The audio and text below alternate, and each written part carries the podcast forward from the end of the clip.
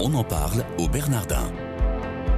Une production Radio Notre-Dame avec le Collège des Bernardins. Une émission présentée par Sabine de Rosière. Soyez les bienvenus dans votre quotidienne qui vous parle de toutes les activités du Collège des Bernardins chaque jour. Aujourd'hui, dans On en parle au Bernardin, j'ai le plaisir de recevoir Henri Pija. Bonjour monsieur. Bonjour. Merci d'être avec nous. Vous êtes ancien chef d'entreprise de presse. Vous avez été euh, pendant 10 ans PDG de l'AFP, l'agence France Presse. Également, pendant 12 ans, vous avez été président du Centre de formation des journalistes. Au cours de votre carrière, vous avez aussi été journaliste et universitaire comme ancien professeur associé à l'université Paris 2 Panthéon-Assas. En 2002, vous créez la lettre euh, d'Illisos, qui est une publication, euh, un site web d'analyse économique, politique et sociale. Et puis dix ans après, en 2012, au Collège des Bernardins, vous avez créé un séminaire de recherche, euh, Médias et biens communs, qui est devenu aujourd'hui Journalisme et biens communs au défi du numérique. Quelle était votre intuition au départ en créant ce séminaire au Bernardin Bien, comme vous venez de le rappeler, j'ai passé beaucoup d'années de ma carrière dans les médias comme praticien. Et puis un certain nombre d'années aussi comme analyste. Et ce qui m'a toujours frappé, c'est que l'on s'intéressait à l'outil beaucoup plus qu'à sa finalité. Il y a des dizaines et des dizaines de livres sur le droit de la presse, sur l'économie de la presse, sur la technique de la presse. Il y en a assez peu sur euh, ce qui finalement est l'essentiel, euh, l'information médiatique, appelons-la ainsi. À quoi sert-elle? Pour qui est-elle faite? Quel est son rôle dans la société? En quoi rejoint-elle la vie de la cité, c'est-à-dire ce, phénomène, cette question très difficile qui est l'art de vivre ensemble, sans trop de conflits, avec le maximum d'harmonie. Et si nous nous rappelons que le petit animal que nous sommes est un animal parlant et qui se veut logique, euh, c'est tout à fait là que se situe la question. Donc ce séminaire que j'avais proposé à la direction du collège à l'époque euh, répondait à cette question que je n'avais, dont je n'avais jamais trouvé euh, l'analyse euh, réelle et approfondie dans aucune université, en tout cas en Europe. Un peu aux États-Unis, mais pas du tout en Europe. À quoi sert l'information médiatique? En quoi rejoint-elle la vie de la cité? Ce sont des questions évidemment essentielles. Est-ce que vous avez réussi à trouver des réponses au cours des oh, ans? Non, non, ce serait très inquiétant. Et il n'y aurait plus de raison de poursuivre le séminaire. Et qui attaque sa quatrième année, bon pied, bon oeil. Non, l'important c'est de poser la question, car en, étant un peu prétentieux, j'espère que vous me le pardonnerez, c'est une des questions philosophiques fondamentales comment concilier le singulier et le pluriel, comment vivre d'information euh, et faire en sorte que l'information contribue à, la collectivité. Je rappelle que euh, beaucoup de spécialistes de l'histoire antique rappelaient qu'on ne disait pas Athènes, on disait chez les Athéniens. C'est très intéressant quand on y réfléchit. Donc l'information, euh, la, cité, pardon, euh, découle d'un échange. C'est un lien, comme on continue à le dire et à l'écrire. Et ce lien, il passe par beaucoup de choses, mais notamment par l'information. Donc la question reste entière à la fois pour le collectif et pour l'individuel. Pour le moment, pas encore de réponse. On espère qu'on aura des esquisses de réponse. Oui, non, il y a des voies. Il y a des voies parce que on, retombe à travers cette euh, recherche sur toute série de questions qui paraissent très banales et qui elles non plus ne sont pas fermées. Qu'est-ce que c'est que la liberté d'expression? Qu'est-ce que c'est que la responsabilité? Euh, quand, Comment s'établit la confiance? Dans la parole, dans tous les domaines, dans la vie quotidienne, dans la politique, dans les affaires, euh, dans la morale. Euh, comment euh, s'établit la solidarité? Comment se construit le pouvoir? Qu'est-ce qui fait que des personnages ont un charisme, d'autres moins? Bref, c'est une infinité de questions et, la réponse à la question, c'est une multitude de questions. Autour euh, de quoi se construit ce, séminaire de recherche? Bien, euh, l'idée euh, méthodologique était simple, a été de faire un séminaire multidisciplinaire qui comporte des praticiens. J'ai d'abord, si vous me permettez de rester personnel, entraîné un certain nombre de mes complices de ma vie professionnelle, et puis on a élargi, et puis d'avoir enfin face à un certain nombre euh, d'universitaires, de chercheurs, d'analystes, en insistant beaucoup euh, sur justement la pluridisciplinarité et en réservant une place très significative aux philosophes.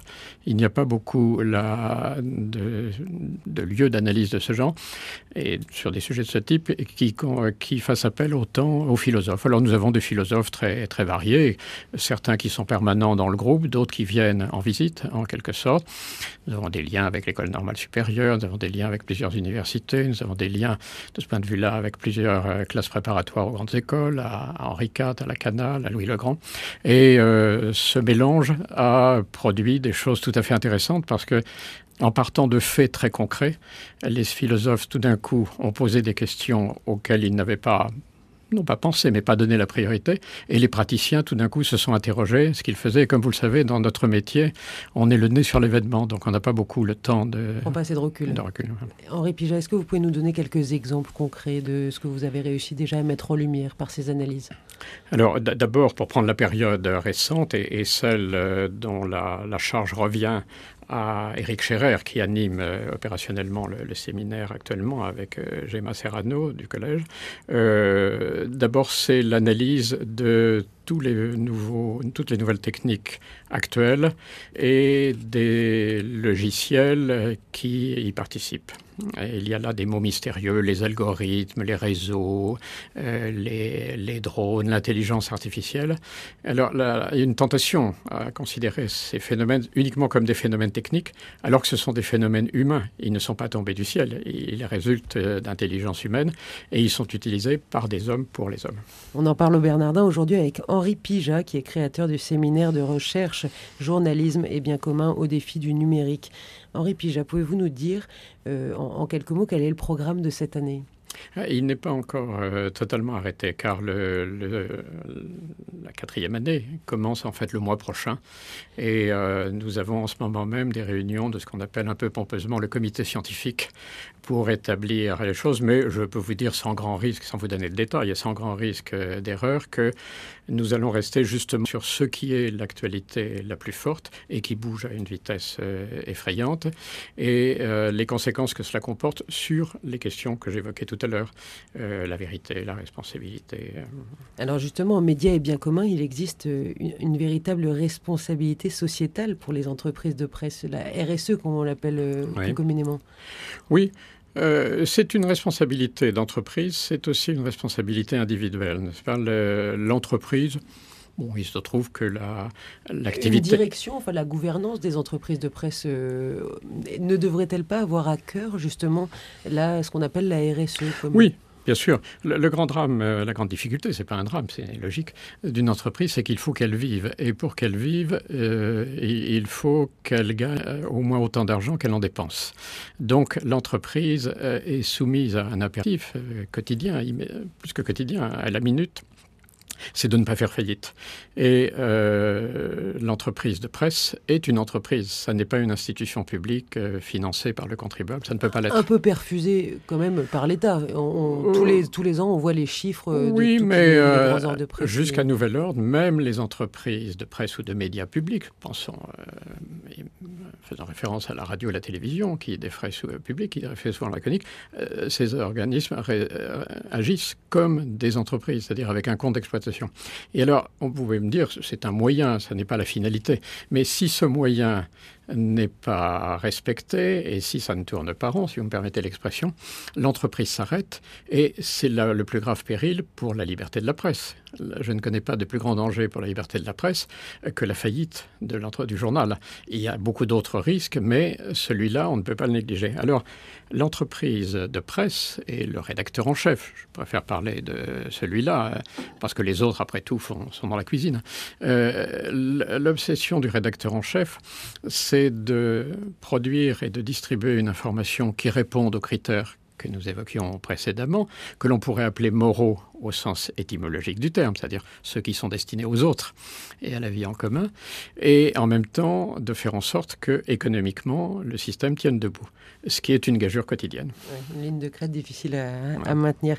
Pour quelle raison euh, ce, séminaire est passé euh, dans, son nom hein, de médias et biens communs à journalisme et biens communs au défi du numérique oh, Assez normalement, euh, si vous voulez, le le cœur, l'axe du séminaire reste bien commun, journaliste, information, mais parce que nous avons constaté depuis un an et demi euh, la prégnance de ce qu'on appelle le numérique, qui est tellement complexe, tellement nouveau et tellement difficile à saisir qu'on a eu envie de le mettre en avant. Mais ça ne change pas l'équilibre euh, du séminaire, d'autant plus, comme je vous l'ai dit tout à l'heure, pardonnez-moi de me répéter, on essaie de faire non pas une réflexion, même si nous avons des philosophes, nous faisons une réflexion à partir des faits.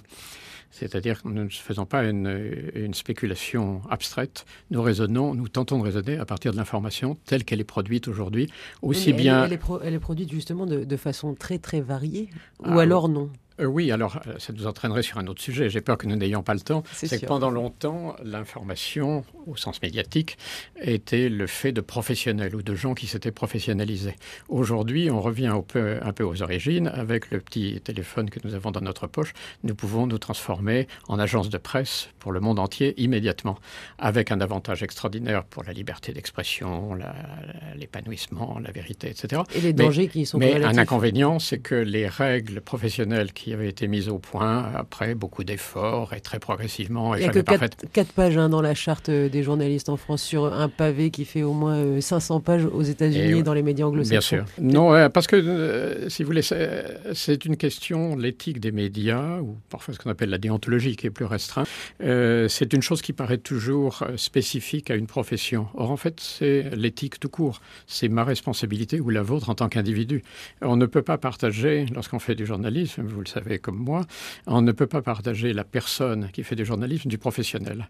Alors vous me direz, c'est vrai d'un médecin, c'est vrai de, beaucoup de gens. Mais là, euh, on a eu tendance, notamment dans notre pays, à vouloir faire des morales professionnelles. Non, il y a une morale tout court, qui est euh, le respect des autres, euh, le respect de la vérité.